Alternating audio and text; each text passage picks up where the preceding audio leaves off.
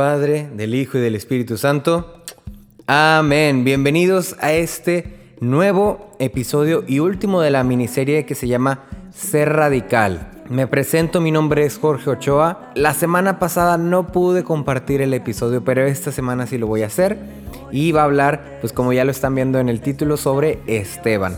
Les platico muy rápido de qué trata esta miniserie de Ser Radical. En el primer episodio hablamos sobre Ruth, que era una mujer virtuosa que se dedicó a cuidar a su suegra y que le fue leal en todo momento. En todo momento, haz de cuenta que ella dio lo que tenía, eh, se sacrificó, arriesgó. Lo más interesante es que en todo el libro de Ruth muy poco se menciona la palabra Dios y de hecho tal cual Dios no interviene. Entonces es bien interesante que aún en esa ausencia, digamos, de llamado, por así decirlo, porque no se le presentó el Señor como a Moisés o a Jeremías o otros, ella obró como tenía que hacerlo. Hizo lo que tenía que hacer, cumplió su llamado, ¿no? Su vocación.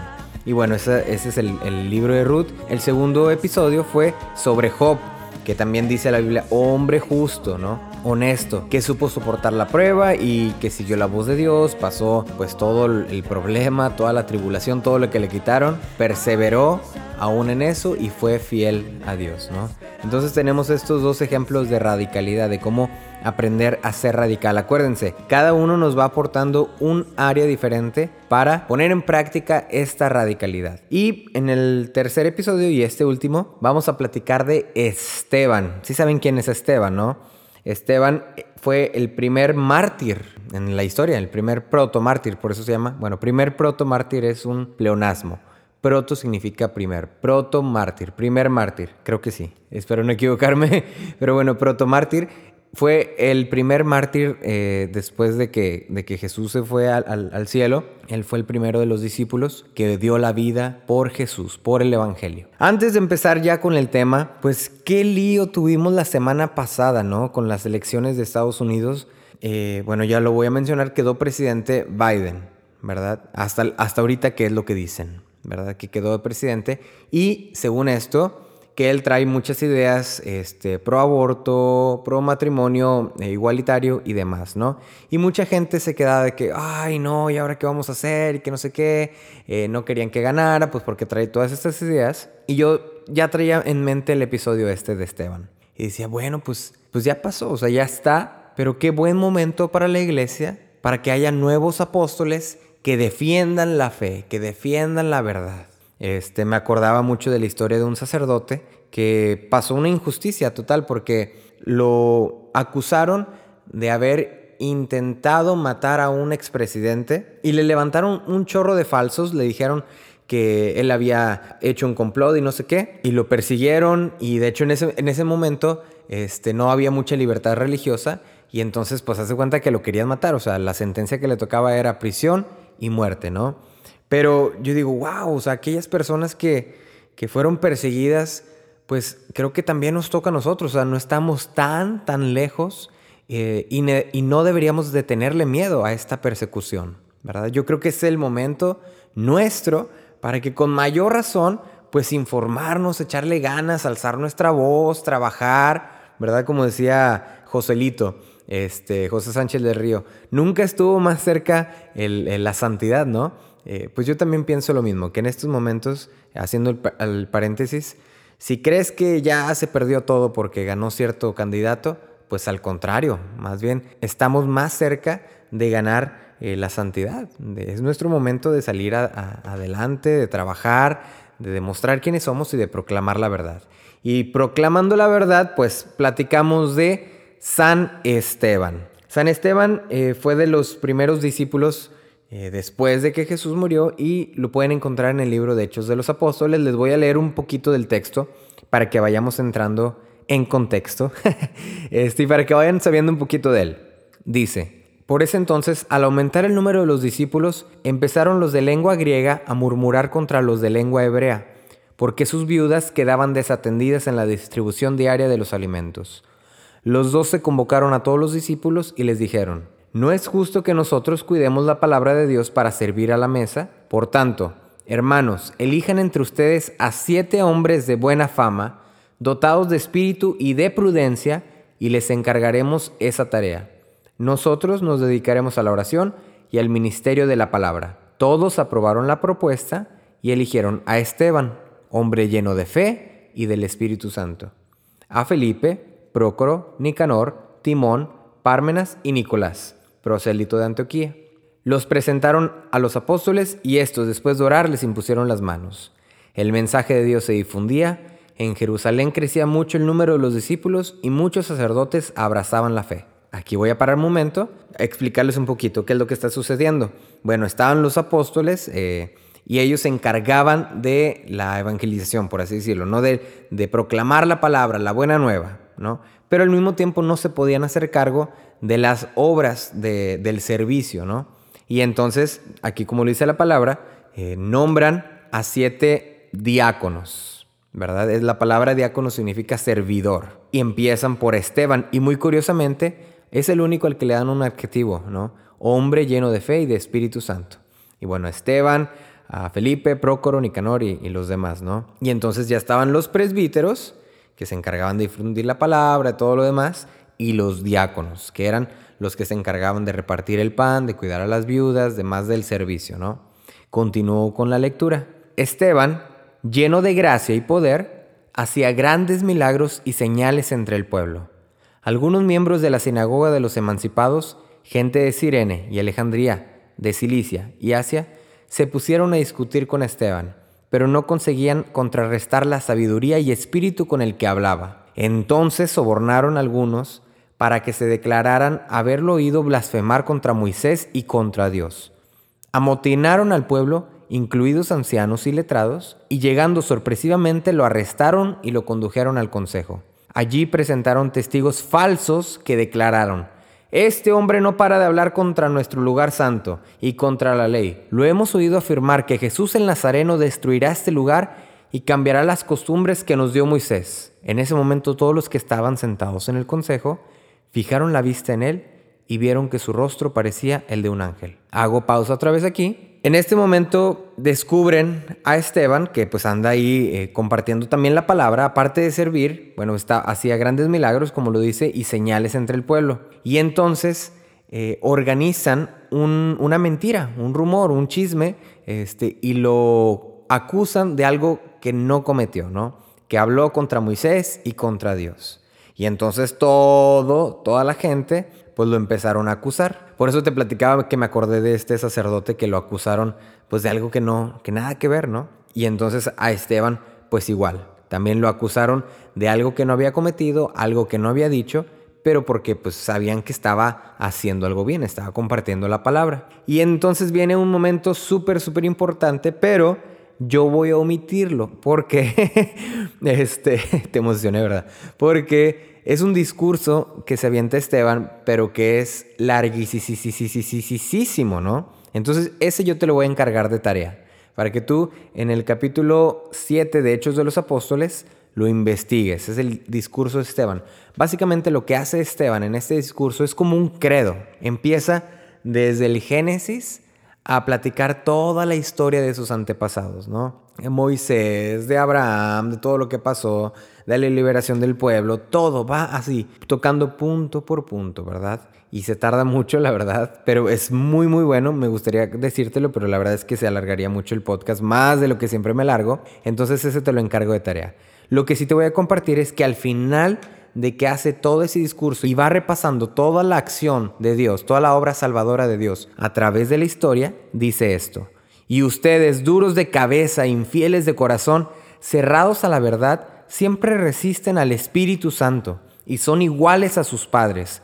¿Hubo algún profeta que sus padres no persiguieran? Mataron a los que profetizaban la venida del justo el mismo al que ahora han entregado y asesinado ustedes que recibieron la ley por medio de los ángeles y no la cumplieron. Cabe destacar que todo el, discurso que se aventó Esteban, la verdad es que había sido con palabras bonitas, ¿no? O sea, estaba bien. Y que vino este, Abraham y luego también Jacob y tuvo un hijo José y así. Y de repente, les empieza con estas palabras que yo creo que espantó a la gente, ¿no? Y dice la palabra, cuando oyeron estas cosas se enfurecieron y rechinaban los dientes contra él.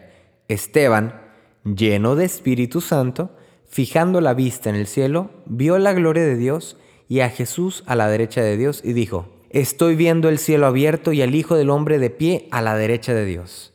Ellos comenzaron a gritar, se taparon los oídos y todos se arrojaron contra él. Lo arrastraron fuera de la ciudad y se pusieron a apedrearlo. Los testigos habían dejado los mantos a los pies de un muchacho llamado Saulo. Mientras lo apedreaban, Esteban invocó, Señor Jesús, recibe mi espíritu. Y arrodillado gritó con voz potente, Señor, no les tengas en cuenta este pecado. Y dicho esto, murió. Y ya, ahí termina la historia de Esteban. Realmente es muy, muy corta. Son dos capítulos y medio, un poquito. Es lo único que sabemos de él eh, a través de la palabra, ¿no? Que como lo repite en varias ocasiones, era un hombre lleno del Espíritu Santo. Eso es algo que me encanta, que constantemente le dicen, era un hombre lleno del Espíritu Santo, un hombre lleno de fe, de gracia y poder. Que lo que pasó pues que eh, empieza con este discurso, como te decía, empieza a decir como el credo, por así decirlo. ¿no? Yo lo veo como un credo, no empieza a decir en lo que cree él, en lo que, en lo que pasó y empieza a retomar cada punto de una manera como cristocéntrica. Y hasta que llega a lo último y ahora sí se dirige a todos los demás y les dice, y ustedes mentirosos y han hecho esto, infieles, pam, pam, pam, pues haz de cuenta que la raza se espantó eh, y en eso dice, vea a Jesús en el cielo, se abren los cielos y dice, he visto a Dios. ¿verdad? Y oh, pues haz de cuenta, para los demás fue una blasfemia y empezaron a apedrearlo porque las blasfemias pues eran motivo de apedrear, de lapidación. Entonces ahí muere el primer mártir, el primer discípulo, ¿no? ¿Qué podemos aprender de Esteban? Pues la verdad es que mucho en tan poco podemos aprender mucho. En tan poco que sabemos de él, podemos aprender muchísimo por, por cómo lo relata Lucas en los Hechos de los Apóstoles. Primero, las características de Esteban. ¿Se acuerdan? Si ya escucharon los episodios anteriores, eh, a Ruth le dijeron que era una mujer virtuosa, ¿verdad? Como siempre se, se les decía este, en los judíos, ¿no? Mujer virtuosa, ¿dónde lo hallaré? De Proverbios. Así también a Ruth, ¿no? Eres una mujer virtuosa cuando estaba en el campo, ¿no? A Job, Job lo describen desde el principio, un hombre justo y recto. ¿Y qué pasa ahora con Esteban? También lo describen desde el principio, un hombre lleno de fe y Espíritu Santo. Que de hecho cuando dicen, vayan a buscar a siete hombres que sean de buena fama, dotados de espíritu y de prudencia. O sea, eso también va implícito, que aunque no dicen Esteban de eso, o sea, buscaron a hombres que fueran de buena fama, dotados de espíritu y de prudencia. Entonces, ¿qué podemos destacar cómo era Esteban? Pues que era de buena fama, que estaba lleno del espíritu, que era prudente, que tenía mucha fe, que estaba lleno de gracia y poder, que hacía grandes milagros y señales entre el pueblo, y reiterando que estaba lleno del Espíritu Santo, como lo menciona varias veces en este capítulo, ¿no? Y entonces, primera enseñanza, si queremos ser radicales, apóstoles, discípulos, misioneros, radicales, así vivir el mensaje de Jesús a todo su esplendor, pues tenemos que estar como Esteban, llenos de fe, llenos del Espíritu Santo, lleno de gracia y poder. Y lleno de gracia y poder eh, me recuerda mucho a en qué momento obtenemos nosotros la gracia. En la confesión. Cuando nosotros vamos a la confesión, al sacramento de la confesión, restauramos esta gracia, ¿no? Borramos nuestros pecados, bueno, nos absuelven nuestros pecados y volvemos a obtener esta gracia de parte de Dios. Un misionero, un apóstol, un discípulo radical, que quiera decir ser súper radical, no le tiene miedo a la confesión, no le da vergüenza la confesión, no va en contra incluso de la confesión. No, yo necesito confesarme. Vivir radicalidad no solamente es por fuera, no solamente es con los demás, también implica en la manera en la que yo soy, cómo me distingo, cuáles son las características de mi vida. Imagínate, así como, como le dicen a Esteban, ¿no? Era un hombre lleno de fe, de Espíritu Santo. Imagínate tu nombre, eh, Juan, Marcela, Alejandro, no sé, Rebeca, como te llames. ¿Cómo crees que las demás personas te describirían? Ay, mira, María, esa mujer es bien floja. es una mujer que no se baña. no, no sé la verdad, pero, o sea, ¿cómo te describirían las demás personas? ¿Qué imagen estás dando? ¿Cómo te estás comportando?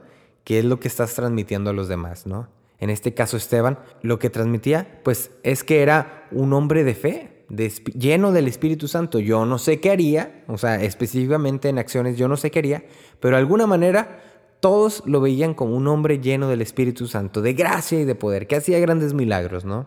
Primera enseñanza, bueno, mirarme a mí mismo y ver qué estoy proyectando a los demás. ¿Cómo me describirían? Eh, muchas veces en los funerales, ¿no? Eh, digo, es un ejemplo muy, muy tétrico, pero en los funerales a veces sale lo mejor de nosotros, ¿no? Eh, ay, no, hombre, don Juanito, ay, era una persona bien perseverante, bien paciente, siempre me ayudaba. Y normalmente en persona pues no nos dicen estas cosas, ¿no?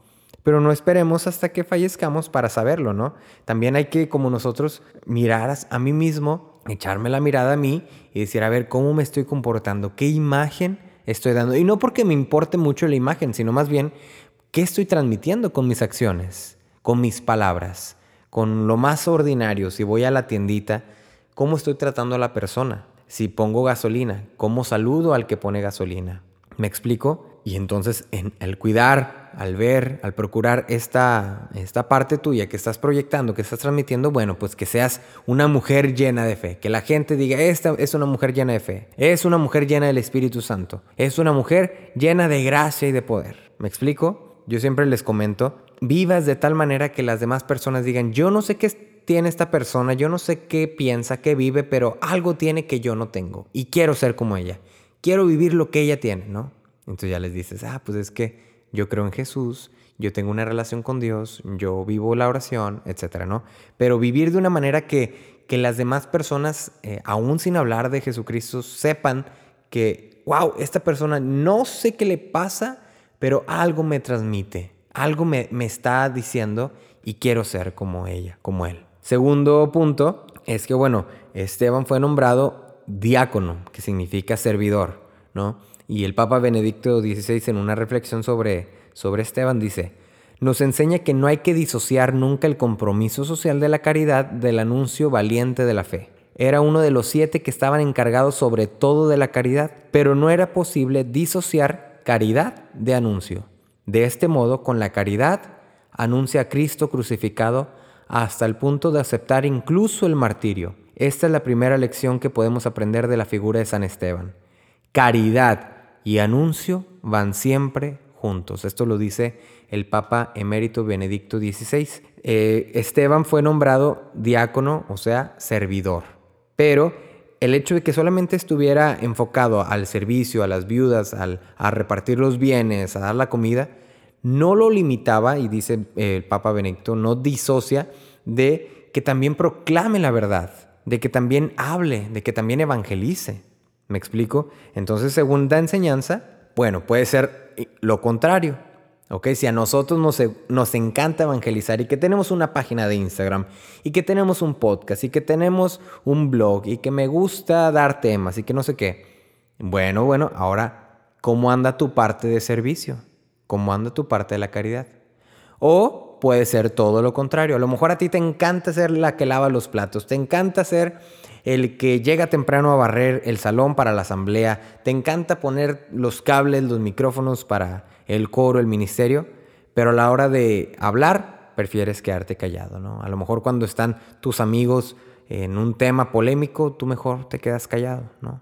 En, la parroquia buenísimo, no hombre, este chavo es un gran servidor, pero al momento de hablar te quedas callado. Entonces ahí también, ojo, usan una no se separa de la otra, van juntas. Dice, caridad y anuncio van siempre juntos. Hasta parece que rima, ¿no?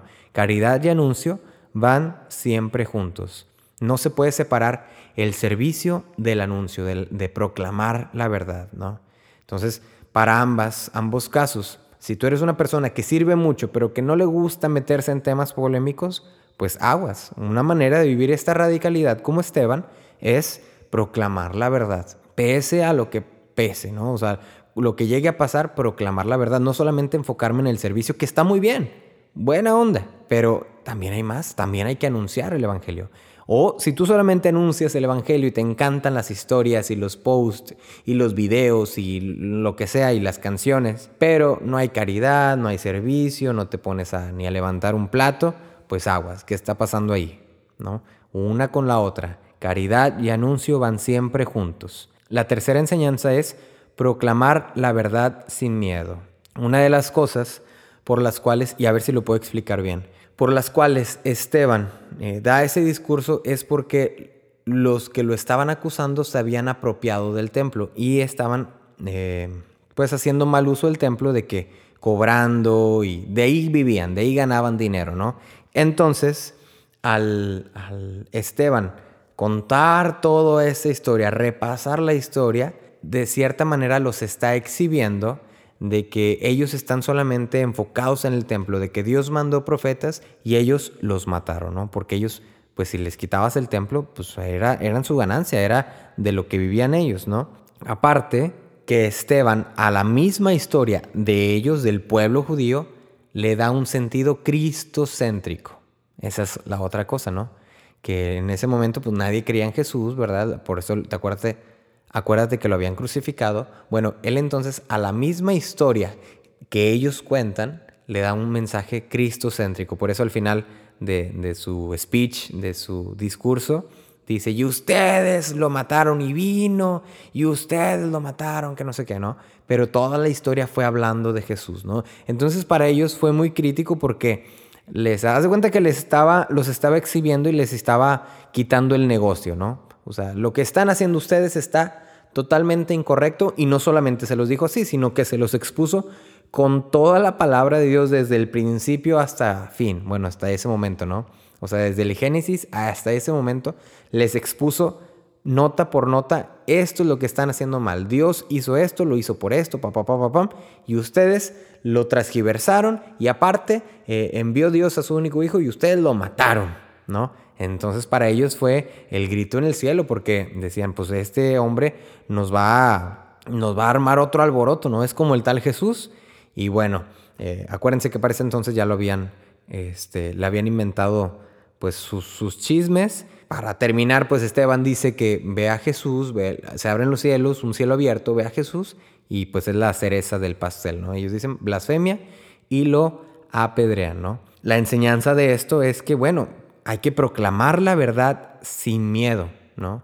Si tú sabes, si tú a lo mejor estás instruido, eh, conoces de alguna manera, y, aún sin conocer, bueno, si no sabes, pues como quiera, ¿no? O sea, decir, no te puedo explicar por qué, pero yo apoyo esto, yo sé que la vida es una, yo sé que esto, ¿no? Yo apoyo la vida desde su concepción, no te puedo explicar en este momento, pero te puedo acompañar y lo que sea, ¿no?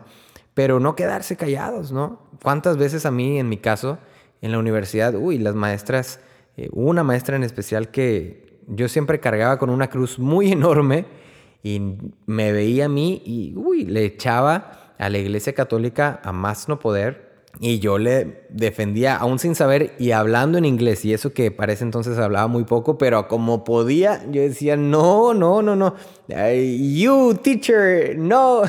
o sea, yo como me daba a entender, le decía pues que no estaba en lo correcto, ¿no? Este, imagínate, todo el salón en mi contra y yo nada más ahí, pobrecillo.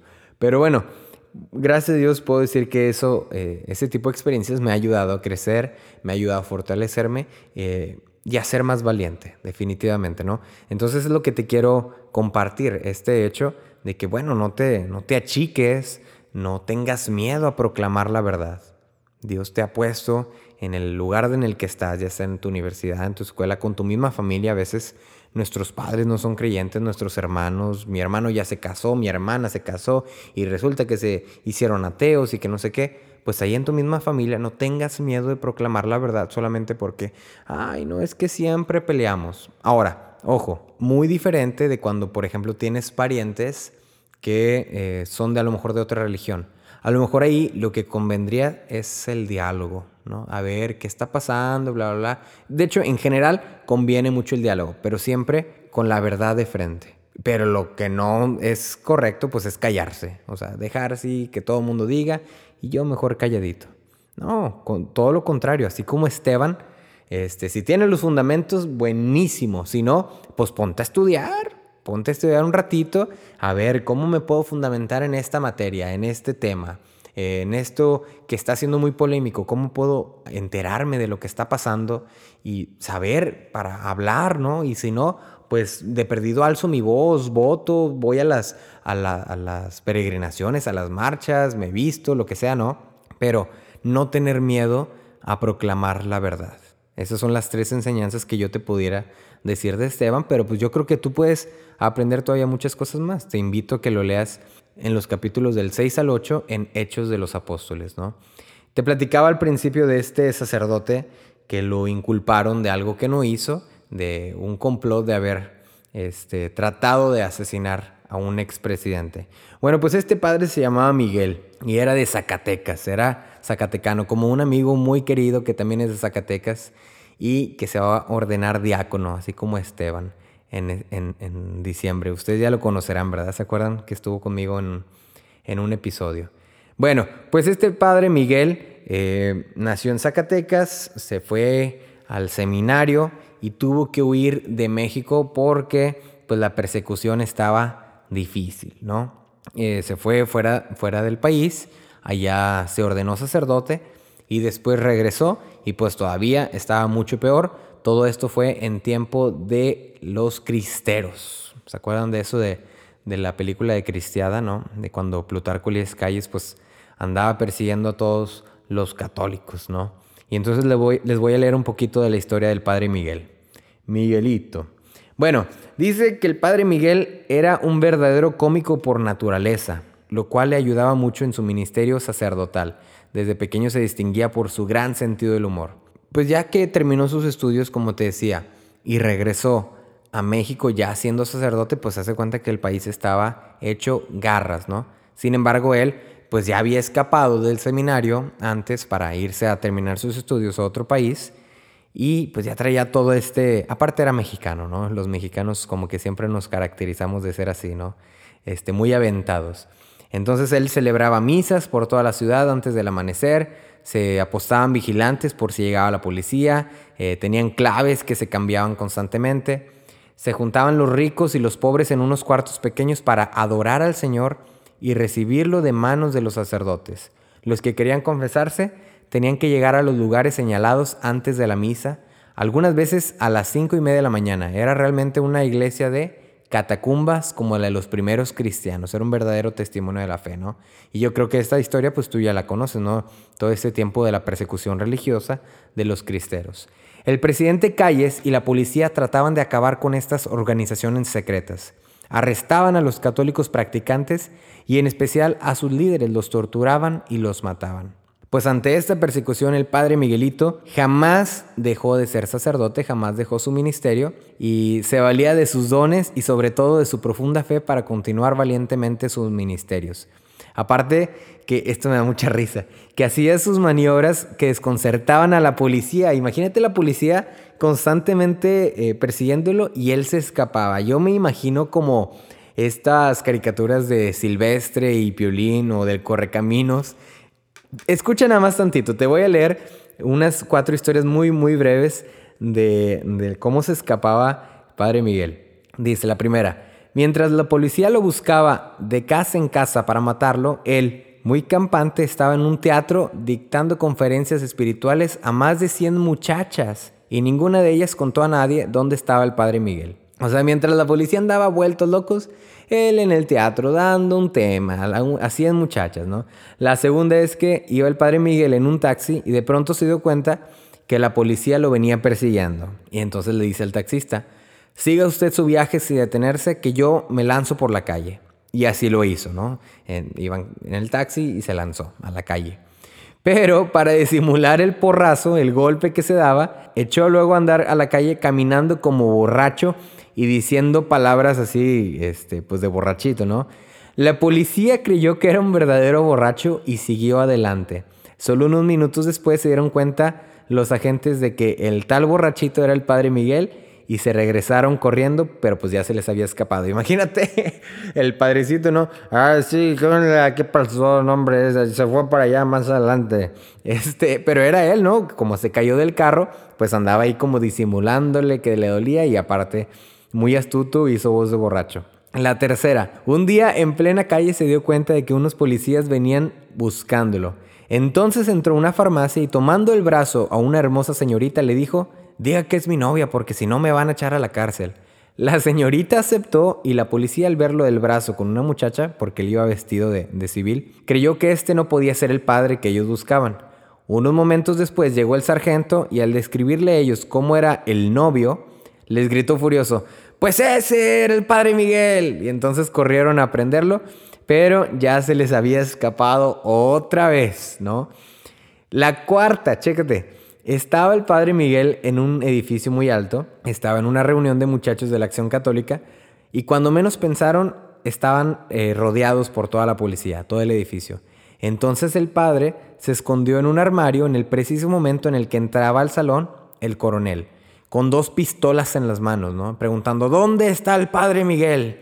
Los muchachos le dijeron que ellos pues no sabían dónde estaba, eh, pero el militar, pues todo enojado, imagínate, siempre se les escapaba, les dijo, tienen un minuto para que me digan dónde está ese padre o los mato a todos. Pero en ese momento sintió que le colocaban una pistola en la nuca y era el padre Miguel que había salido del armario y entonces le dice, suelta esas pistolas o muere. Ah, ya como historia Becker, ¿no? Este, y el coronel, temblando, soltó las pistolas que fueron recogidas por los muchachos y le dice, ahora ustedes huyan. Y, o sea, le dice el padre a los chavos, ¿no? Y estos se salieron corriendo a esconderse y luego ya, pues se fueron, eh, se, fueron por, por, el edificio, ¿no? El padre Miguel le dice, y dice con tono picaresco, y usted, señor coronel, a ver, volteese para que vea con qué le puse manos a lo alto y lo desarmé. El coronel se da la vuelta y vio con gran humillación que lo que para él era una pistola en realidad era el pico de una botella vacía. No, con una simple botella el padre había desarmado al coronel que llevaba dos pistolas cargadas, ¿no? Esto es parte de la historia del padre Miguel, de cómo él se las ingeniaba a su manera para eh, dar eh, el servicio de los sacramentos, como los diáconos, pero al mismo tiempo para evangelizar, para hablar de Dios, para llevar la buena nueva, aún en medio de las tribulaciones aún y cuando pudieran pues matarlo, ¿no? Al final el padre Miguel pues sí lo, lo pescaron, se tuvo que entregar y lo fusilaron. Cabe destacar que cuando el padre ya iba de camino al lugar donde lo iban a fusilar, eh, uno de los agentes le preguntó pues que si lo perdonaba y el padre, igual que eh, Esteban, San Esteban, le dijo, no solo te perdono, sino que te estoy sumamente agradecido, ¿no? Pues porque ya lo iban a hacer mártir. Entonces el padre dijo, yo soy absolutamente ajeno a este asunto, niego terminantemente haber tenido alguna participación en el complot, quiero que me dejen unos momentos para rezar y encomendarme al Señor. Y así se arrodilló y entre otras cosas dijo, Señor, tú sabes que soy inocente, perdono de corazón a mis enemigos. Antes de recibir el balazo, el padre oró por, los, por las personas y dijo, Dios tenga compasión de ustedes, igual que San Esteban. También los bendijo, que Dios los bendiga. Y abriendo los brazos, llevaba el rosario en la mano y al momento de que lo iban a fusilar, mirando fijamente eh, al, al arma, gritó, ¿qué gritó? Claro, pues vio a Cristo Rey y lo mata, ¿no? Hasta ahora pues ya tenemos al padre Beato Miguel Pro.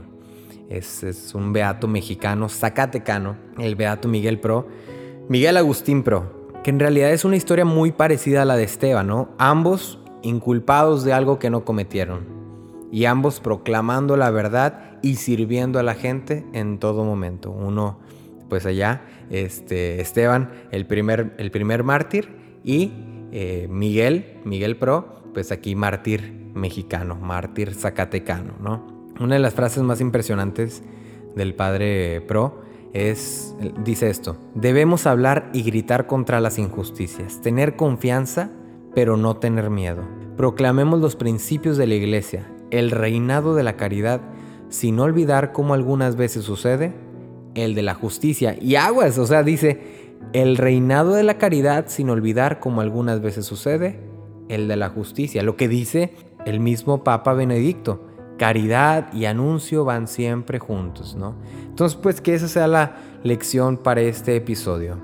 Ser eh, valientes, eh, tenaces, astutos. El padre Miguel, imagínate ahí, este, de broma en broma, quitándose a los policías, ¿verdad?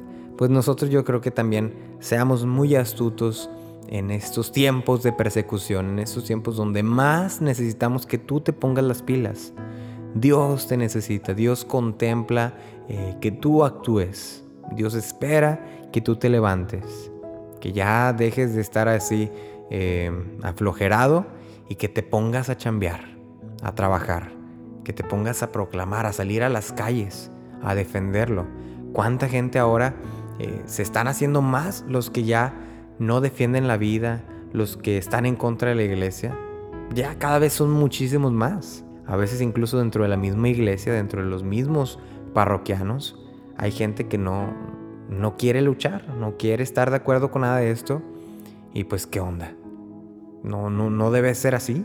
O sea, si queremos ser verdaderos católicos, cristianos, radicales, pues hay que eh, serlo en todo momento. Aprender de Ruth en su lealtad, en su entrega. Aprender de Job confiando en Dios en todo momento, aún en la persecución. Aprender de Esteban actuando en la caridad y proclamando la verdad, pese a lo que pese. Aún si ésta nos llevara a la muerte, al martirio, pues bueno, o sea, eh, nunca ha estado la santidad más cerca, ¿no? Dice Joselito. Pues yo creo que este es el mensaje para este día. Eh, solo que antes de irnos, pues me gustaría que tuviéramos un momento de reflexión y que pensáramos, e hiciéramos una retrospección para ver en qué parte de mi vida no estoy siendo radical. Me siento en gracia, lleno del Espíritu Santo, cuando actúo, cuando obro, cuando hablo, cuando estoy con mi familia. Me siento en gracia, lleno del Espíritu Santo. ¿Cómo es mi vida de servidor? no solamente en el servicio que me, digamos, me encomiendan o me imponen, sino también en mi día a día, en la casa, eh, cómo estoy sirviendo en, mi casa, recojo los platos, lavo, levanto la mesa, eh, tiendo mi cama, eh, coopero en las necesidades económicas de mi, de mi familia o fuera de casa. ayudo a mis hermanos, a mis amigos, a la iglesia, al pobre, cómo es mi vida de servidor, cómo estoy administrando mis bienes. ¿Soy valiente para proclamar la verdad a toda costa, aun y si perdiera el novio, a la novia, aun y si me enojara con mis amigos y amigas de toda la vida? ¿En qué forma me estoy entregando a los demás? ¿Cómo estoy siendo leal? Así como Ruth, ¿cómo me estoy entregando a los demás? Aún y sin que sean muy apegados a mí, ¿cómo me estoy entregando a ellos? Y por último, pues estoy confiando en la voluntad de Dios, aún en medio de la angustia o del peligro, aún sabiendo que me puede ir muy mal, estoy confiando en Él, aceptando este llamado que me hace de, pues sí, de echarle ganas aún en medio de la persecución. ¿Cómo está mi confianza en Dios aún en esos momentos? Pedimos al Señor que nos conceda por medio de la intercesión de Ruth, de Job, de Esteban, pues la gracia de ser valientes, de ser radicales, de ser leales, de ser honestos, justos, hombres y mujeres rectos, que sepamos proclamar la verdad en todo momento, que llevemos el mensaje de Jesús por donde quiera que vayamos, a todas las personas, que sepamos ser radicales, y que vivamos en todo momento llenos del Espíritu Santo, llenos de gracia y de poder, que a través de mis acciones, mis sonrisas, mis miradas, mis palabras, los demás puedan encontrarse con Jesús y que a través de las otras personas yo pueda encontrarme con Jesús también, pueda verlos ahí, en el necesitado, en el pobre, en el que necesita consuelo. Ahí pueda ver la misión también y pueda ser valiente para hablar, para obrar, para ser caritativo, pero también para anunciar la verdad. Amén. Amén. Espero de verdad que hayamos aprendido algo y que más que aprenderlo, pues de verdad sepamos emplearlo, ¿no? Que sepamos practicar esta radicalidad en todo momento. Acuérdate, cuando se te presenta alguna situación, a ver, quiero ser radical como Ruth, como Job, como Esteban, y hay más personajes, ¿no? María Magdalena, Juan, María, José, este, Pedro, un sinfín de gente que ha vivido su fe de una manera radical, ¿no? E, y, y, pues claro, también infinidad de santos, ¿no? Te invito a que busques, a que te intereses por estas vidas de santos, que la verdad inspiran muchísimo, ¿no? eh, pues nada más encomendarme a tu oración. El próximo capítulo es el capítulo número 50 y va a ser muy, muy, muy especial. No te lo puedes perder. También ya pronto va a salir la música de mi álbum. Gracias a Dios, benditos a Dios. También para que estés al pendiente. Pues aquí en la foto puedes seguirme en mis redes sociales. Eh, no te olvides de ir al YouTube. No he subido videos, la verdad. Pero ya me voy a poner las pilas. Por eso les pido muchísima oración. Y bueno, pues eh, en esta semana a echarle muchas ganas, a ser radical, a hacer lo que me toca hacer. Pues ese es el mensaje. Ánimo, Dios está contigo, no se te olvide, vamos a ser radicales, vamos a echarle ganas, levantar nuestra voz, ser caritativos. Caridad y anuncio van siempre juntos. ¿Sale? Dios te bendiga.